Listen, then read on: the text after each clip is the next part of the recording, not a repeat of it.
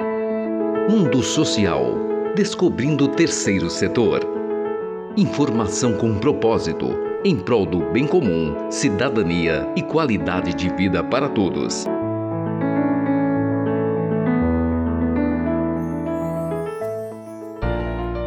Seja bem-vindo ao Mundo Social.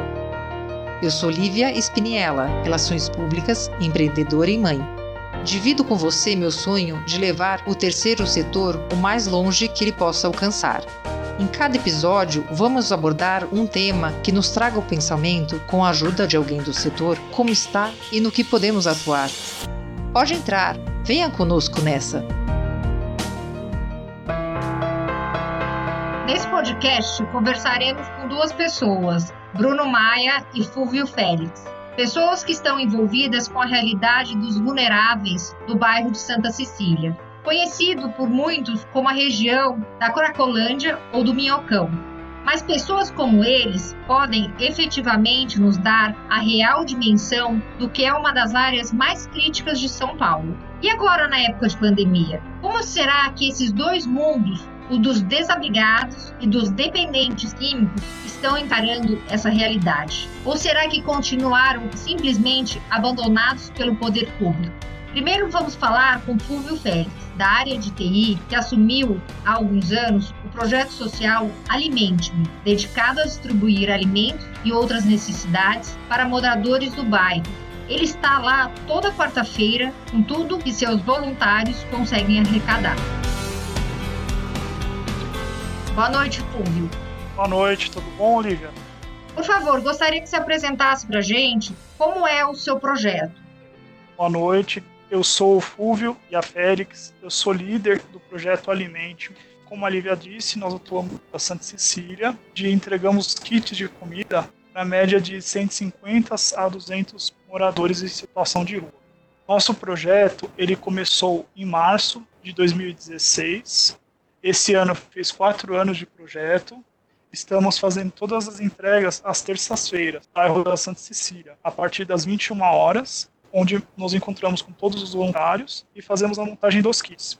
O que, que contém os kits? Os kits contêm dois lanches, um patê de atum, um bolinho, uma garrafa de água, uma fruta, um doce, chocolate quente e nos meses de calor a gente entrega suco, feito por uma das nossas voluntárias pontualmente fazemos entregas de cobertores, entregamos roupas, fazemos entregas especiais em épocas do ano, como Natal e Páscoa. É, só que, infelizmente, devido à pandemia que está ocorrendo no mundo inteiro, nós não conseguimos organizar para fazer a entrega da Páscoa. Era uma coisa que nós já estávamos programando. Como vocês vivem para arrecadar? O que, que você, é, como é que você faz a divulgação para conseguir essa arrecadação? Atualmente, oficiais do grupo, nós temos duas plataformas são as nossas redes sociais, o Instagram, através da arroba Projeto Alimente-me. Vocês jogarem na lupa dessas duas redes para Projeto Alimente-me, vocês vão nos encontrar e de lá é só mandar mensagem por inbox e nós daremos os caminhos necessários para vocês poderem ajudar, tanto como alimentação, ou às vezes você tem interesse em doar roupas, ou você tem interesse em ação financeira. Nas nossas páginas é possível encontrar essas informações ou se você tem interesse em fazer um trabalho social, tendo que você já faz algum outro tipo e queira agregar para sua vida, venha participar alguma terça-feira. E será muito bem acolhido, muito bem recebido pelos nossos voluntários, por mim mesmo que vos fala. Qual seria o perfil do seu voluntário?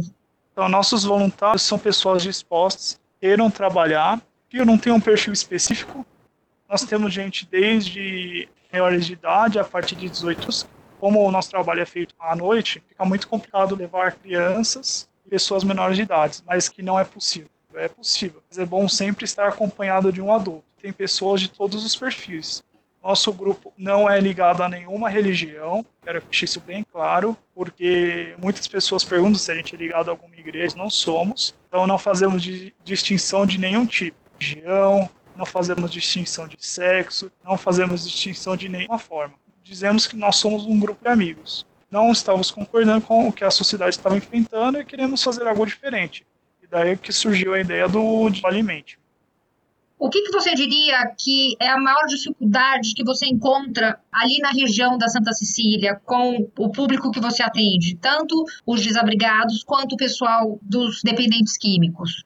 Então, eu acredito que pode ser a falta de assistência para esses moradores, principalmente na, falta, na parte de saúde, que muitos acabam enfrentando muitos casos, que muitos têm problema com bebida, muitos têm problema com droga, entre outras questões. A parte de saúde pública acaba não dando muito suporte.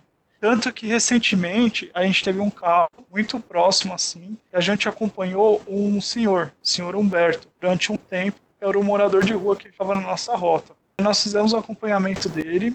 Ele já tinha passado umas três vezes pela Santa Casa de São Paulo, ali na região da Santa Cecília. Três vezes disse para hospital, falando que ele não tinha nada. Só que nós fomos a fundo e verificamos que ele tinha sim. Então fizemos acompanhamento dele pela quarta vez na Santa Casa, tentamos internar, não conseguimos. Um dos nossos voluntários o acompanhou nesse processo depois que não conseguimos o acesso à internação dele na Santa Casa, nós acabamos levando ele de ambulância até o, a UBS ali da Barra Funda. Aí conseguimos fazer a internação dele. Só que assim, o que acontece, uma coisa bem, bem triste assim que aconteceu. Nós fizemos a internação dele na quinta-feira, só que no domingo da mesma semana ele veio a falecer, porque ele já estava num estado muito crítico assim de saúde. Estava comendo direito, mas bebendo direito foi só o tempo, mas graças a Deus ele conseguiu ter uma morte mais digna, né? Porque se continuasse na situação que estava, acredito que não teria um final assim como que a gente acabou proporcionando para ele. Documentação ele tinha, a gente conseguiu contato com a família, mas infelizmente ele veio a óbito na mesma semana, terminou na quinta-feira. É, quando eu tive com você algumas vezes, quando eu acompanhei o projeto, uma coisa que eu percebia era que, em relação aos desabrigados, eles têm um tanto de receio de ir para os abrigos que a prefeitura fornece. Você acha que isso realmente acontece? Sim, muitos deles têm animais. Então, o que, acontece? Esse é um dos motivos que eles não podem levar os animais para esses abrigos. E outro, que eles não gostam de ter regras. Então, a rua, como a rua é livre, então eles fazem as regras deles próprios. Então eles acabam fazendo as coisas do jeito dele, eles acabam optando em ficar nas ruas. Poderiam ir para abrigos, mas esses são os dois motivos que eu vejo assim dos moradores que a gente atende. Em relação ao momento que nós estamos vivendo, em relação à pandemia e à quarentena, o que, que aconteceu com esse pessoal? A gente saiu da rua, né? Mas eles continuaram lá. O que está acontecendo com eles nesse momento? Nós estamos participando de um movimento chamado Na Rua Somos Um, onde nós estamos é, apoiando esse projeto, cabeçado por um dos líderes de um dos grupos, que é o Christian, que nossa matéria foi veiculada no Fantástico no domingo passado, onde estamos encontrando alternativas para essa situação. Como nós não estamos indo às ruas, estamos correndo por outro lado, somente tentando conseguir por verba pública, com o nosso governador, Jória, e com o nosso prefeito, Bruno Covas para ver se eles tomam alguma, alguma iniciativa nessa, nessa questão. O que, que eles fizeram foi muito paliativo. Ah, aumentar o. colocar o período de jantar, morador de rua. Mas era uma coisa que já devia ter sido feita há muito tempo atrás. Desde quando lançou, já deveria ter o jantar. E não só agora por causa da pandemia.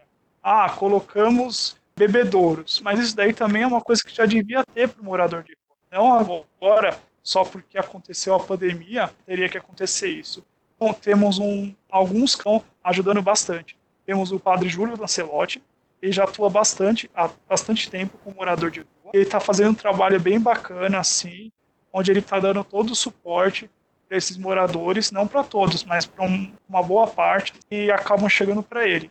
Outra, outra instituição é o Cefas, são dos franciscanos, que também atuam com os moradores. A quantidade de moradores na cidade de São Paulo devido ao último censo, são 25 mil. Então, eles não tendo uma grande parte assim dos moradores. Então, o que, que a gente fez? A gente está nesse movimento, que é o Na Rua Somos Um, para encontrar alternativas plausíveis para poder solucionar o problema desses moradores em situação de rua. Para ver se a gente consegue alguma coisa e algum, alguma ajuda do poder público nessa parte. Então, estamos fazendo reuniões com o poder. Tem os nossos, os nossos líderes desse projeto estão já à frente de, alguma, de algumas coisas. Então, estamos caminhando bem. Então, é possível falar que ah, algumas atividades continuam acontecendo, mas e a, a, maior parte das ONGs, elas estão em atendimento, fazendo os atendimentos ou esses atendimentos pararam? As ONGs que estão no nosso movimento na rua Somos Um, quem está no movimento parou. Agora, como tem outras ONGs que a gente não tem conhecimento, então não posso dizer pelas outras. Posso dizer pelas ONGs que estão no movimento Rua Somos Um. É o? Que estiver aqui no movimento não vai poder continuar com as atividades nas ruas. Tanto que a gente teve que parar nossas atividades faz duas semanas, desde quando teve o início da pandemia. Você colocou que a, a maioria das ONGs, do conhecimento de vocês, estão paradas e adotaram o movimento Na Rua Somos Um. Para quem quiser ajudar, deve direcionar para quem ajuda, seja em mantimento, seja financeira, para quem que deve é, direcionar? Nós criamos uma página no Instagram chamado Na Rua Somos Um. Então você pode encontrar todas as informações através de lá. Nós iremos postar. Pode também mandar um inbox através lá da página do Instagram, na Rua Somos Um. Daí vai ser dado o direcionamento para você, que queira ajudar de alguma forma é ao nosso movimento, querer abraçar. Estamos planejando algumas ações que vão ser colocadas, acredito, em prática agora.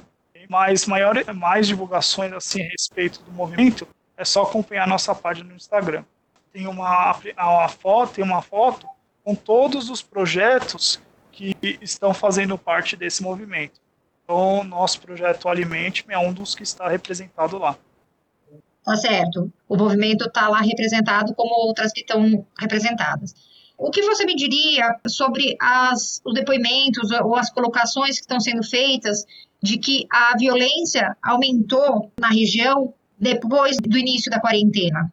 Então, o que eu pude verificar, eu conversei com algumas, alguns voluntários do grupo moram na região, eles disseram que não estão sabendo. Perguntaram para algumas pessoas, até questionei, ah, depois que a gente parou de fazer a, a doação, perceberam alguma mudança no comportamento? Eles disseram que não, não perceberam, mas é ser humano, né? Essa resposta pode não ter acontecido nada, mas ele não sabe para os outros dias. Então eu acredito que assim, eu sei é disso, que não houve nenhuma mudança assim na violência na região que nós atuamos, da Santa Cecília. Eu não posso dizer das outras regiões de São Paulo. E para o pós-pandemia, para esses públicos, o que você acredita que vai mudar para eles? Então, eu acredito que o governo, o poder público, vendo tudo que está ocorrendo, é uma hora deles tomarem alguma iniciativa. Antes de começar essa pandemia, nós estávamos fazendo algumas reuniões com a prefeitura. Foi um ponto que a prefeitura solicitou para a gente. Então, eu acredito que deva ter alguma iniciativa, mas que não está clara ainda para a gente. E eles só falam, só fica na promessa. Quero ver quando colocar em prática mesmo. Essa é questão do bom prato, como eu disse anteriormente. Não era uma coisa para ser feito só agora na pandemia, era uma coisa para ter sido feito desde que criou o Bom Prato. Uma, uma coisa que nós estamos batalhando é a isenção da taxa do Bom Prato, das três refeições, a de eterno, eternamente para morador em situação de rua. Assim, o povo já não tem condição de sustentar lá mesmo. Ainda vai ter que pagar para ter uma refeição digna. Eu acho que isso daí é uma coisa que o governo já devia disponibilizar como, é, como medida social não cobrar do morador em situação de rua um valor por aquela refeição. Sei que o valor é irrisório, mas é um valor que para ele pode contar muito. Claro, sem dúvida. Faz muita diferença para quem está numa realidade dessa, praticamente abandonado pelo poder público. Tá certo, Suzu. Muito obrigada. Sim. Eu peço que você que esteja ouvindo esse podcast eu acredito que só de você estar aqui ouvindo esse podcast, você já pensa diferente da sociedade. O negócio é arregaçar as mangas e você sentindo a necessidade, tendo interesse, venha nos conhecer. Nosso projeto atua toda terça-feira, a partir das 21 horas, ali na Santa Cecília. Então siga as nossas redes sociais, no arroba Projeto Alimente-me, no Facebook e no Instagram, e veja a foto das nossas ações. O que realizamos até hoje para vocês terem uma noção de todo o trabalho que nós fazemos com muito amor e dedicação. E queira ou não, essas pessoas são seres humanos. Apesar de, da sociedade os tratar como indigentes, nós olhamos totalmente diferentes. É uma, uma das coisas que eles falam toda terça-feira eles agradecem muito. A gente está lá dando todo esse suporte para eles, porque eles falam que nós somos anjos que caem do céu. Eles veem isso daí como uma forma de gratidão. Você tem algum morador de rua, próximo da sua casa, próximo do seu trabalho, tenta parar um tempo e dar uma, dar uma conversada com ele. Às vezes ele tem muita coisa para te dizer, pode ser um ensinamento para sua vida. Tá joia, Fulvio. Muito obrigada. Que a gente consiga fazer alguma diferença numa realidade tão dura como a que eles vivem. Obrigado, Lívia. Obrigado pela oportunidade.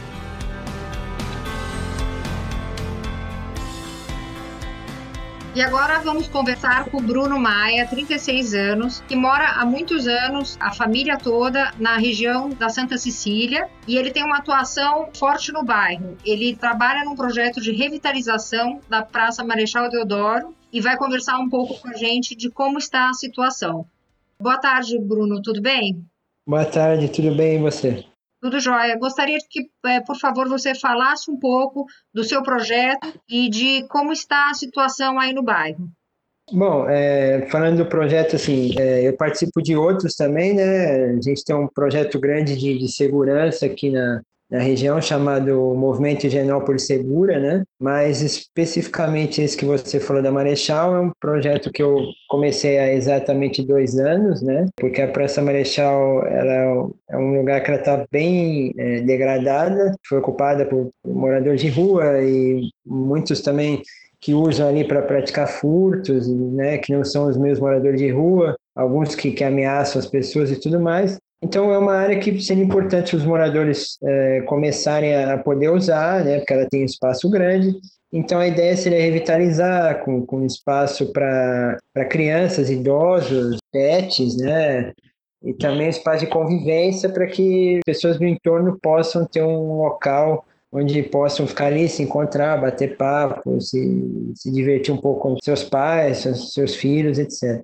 Isso é linkado a, ao fato de uma atuação mais forte da prefeitura, né, por meio da assistência social na região, que a gente vê que é, é, a região mais complicada de São Paulo em relação a isso, e a gente vê que é uma atuação que poderia ser melhor.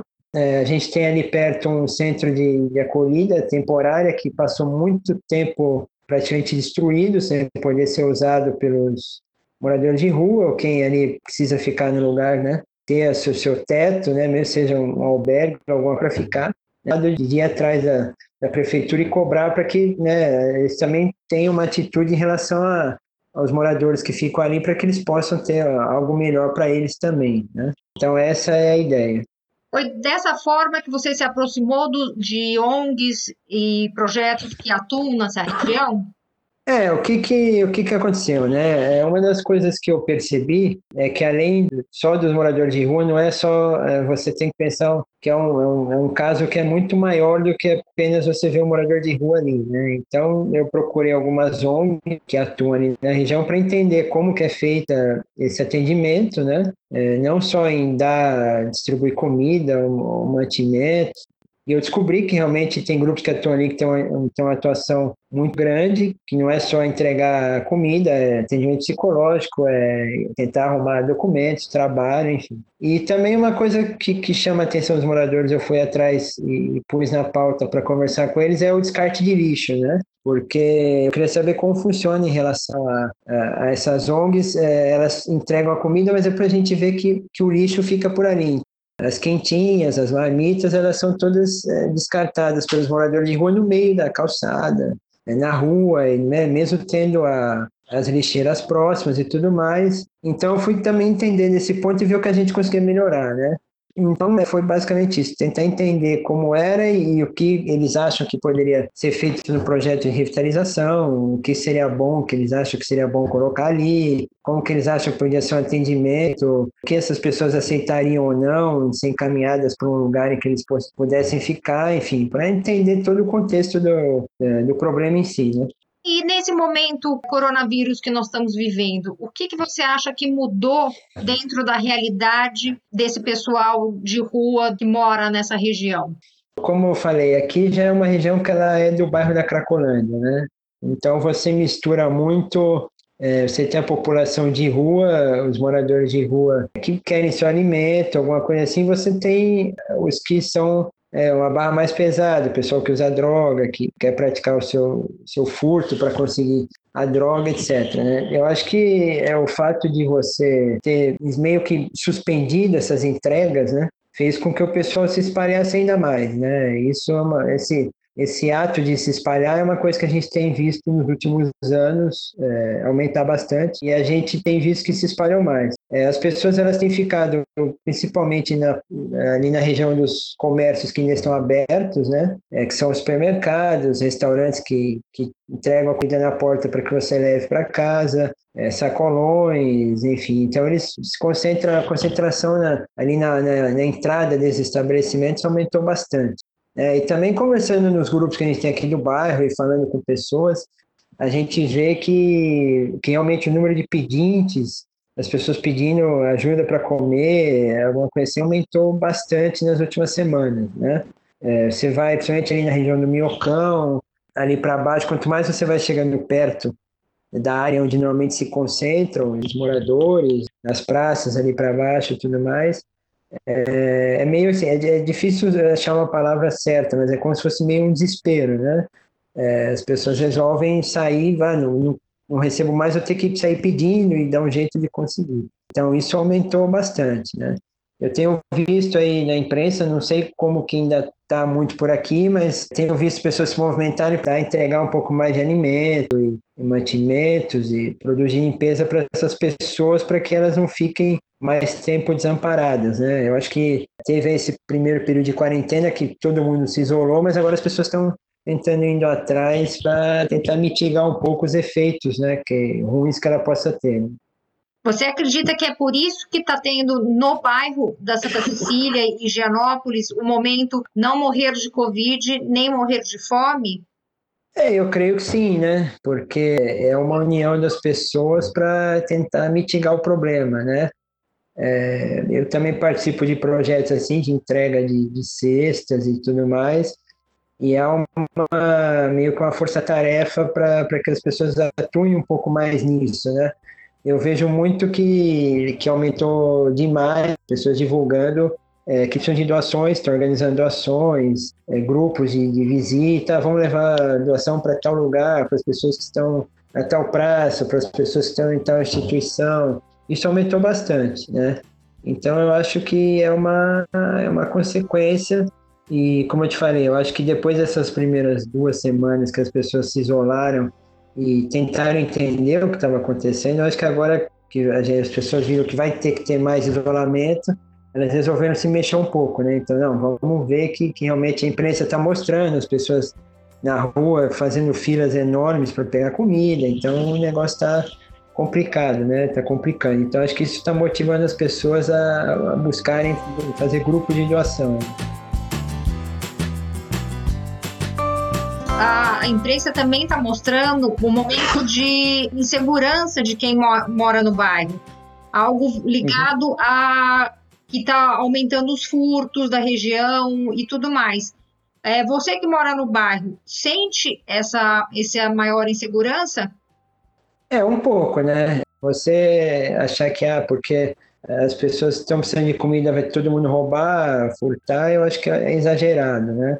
Obviamente que existem dentro desses que, que nunca possam ter praticado um furto, alguma coisa assim, uma parcela pequena deles possa falar, bom, agora eu vou precisar dar um jeito de comer, vou ter que né, e partir para alguma coisa desse tipo. Acho que é uma minoria, como eu te falei, as pessoas têm visto aumentar muito o número de pedintes para todo mundo. É, os números de crimes aqui, é, somente de madrugada, é, em comércios que estão fechados por causa da quarentena, eles aumentaram bem. Né? Praticamente todo dia de manhã a gente vê aqui nos grupos fotos e relatos de, de comércios é, pequenos né, do bairro, que tem a sua porta lá de de ferro, de metal, é, são é, abertos, são arrombados ou sofrem tentativa né, de, de arrombamento. É, e aí tem outro detalhe que você vê que não é só para comida, porque assim, é, muitos desses locais que estão sendo arrombados ou tentativas, né, o que ocorreu aqui na esquina da minha casa, a gente está fazendo uma vaquinha para ajudar o pessoa, ele não vende comida, ele vende roupa, né? Roupa assim de time de futebol, essas coisas. E ontem um amigo meu tem uma galeria de arte aqui na Rua do Lado, mandou aqui um material que tentaram arrombar a galeria dele, assim como uma loja também da mesma rua. Então, assim, não é um roubo para comprar, para ter comida. É provavelmente um roubo para você ter ali a, o objeto do furto para que você troque por droga alguma coisa assim. Então, eu acho que, que os, os viciados, que, que também diminuiu a quantidade de gente que ajuda com esmolas e tudo mais, estão se aproveitando do momento para praticar esses crimes. Né? Acho que é importante a gente dividir entre esses que estão que estão atrás da, da, sua droga, não tem mais a sua esmola para trocar por droga, e os que estão querendo o seu alimento, mantimentos, produtos de higiene, essas coisas. Né? Acho que dá para ter uma divisão entre esses grupos. E para terminar, você tem algum direcionamento para quem é da região esteja ouvindo, para onde direcionar a, uma doação, uma ajuda, queira participar desses projetos que estão parados ou que estejam é, atuando de alguma forma diferente? Nos grupos de WhatsApp e Facebook do bairro, as pessoas têm divulgado bastante nome de instituições é gente que está ajudando, essas coisas. Aí eu mesmo fiz a divulgação do grupo que eu participo, né? Então, assim, tem muita gente, eu acho que o principal é você buscar locais ou pessoas que já têm um histórico disso, né? Porque a gente sabe que, infelizmente, sempre no meio de, de coisas que parecem muito boas, sempre aparece alguém que quer se aproveitar. Conheço instituições ali que eu tenho contato, como o Instituto Construíram, o Anjos da Cidade, o pessoal que entrega ali mais na região de Santa Cecília, são pessoas que estão tentando alguma coisa, né? Também, assim, tem que ver quando você procurar para fazer uma doação, você entender não só o que é o local, né, que está recolhendo doação, mas como isso vai ser entregue, né? Porque, como a gente está falando aqui, não adianta eu chegar é, amanhã para uma instituição dessa com um monte de praia de comida, comida pronta, sendo que eles não estão saindo para entregar, né? Então tem que ver também como a entrega, como que, que essa entrega está sendo permitida eh, sem causar aglomeração, né? É, vi aí que tem a cidade, até que quem foi fazer isso acabou preso, então assim, é bom procurar locais que sejam é, oficiais, que você veja que tem gente séria atrás e que você pesquise e, e, consiga, e consiga ter um histórico daquela galera e ver que tem bastante gente ajudando. Tá joia, Bruno, agradeço a sua participação Certamente foi muito esclarecedora nos temas que você trouxe. E muito obrigada. Obrigado, até, obrigadão.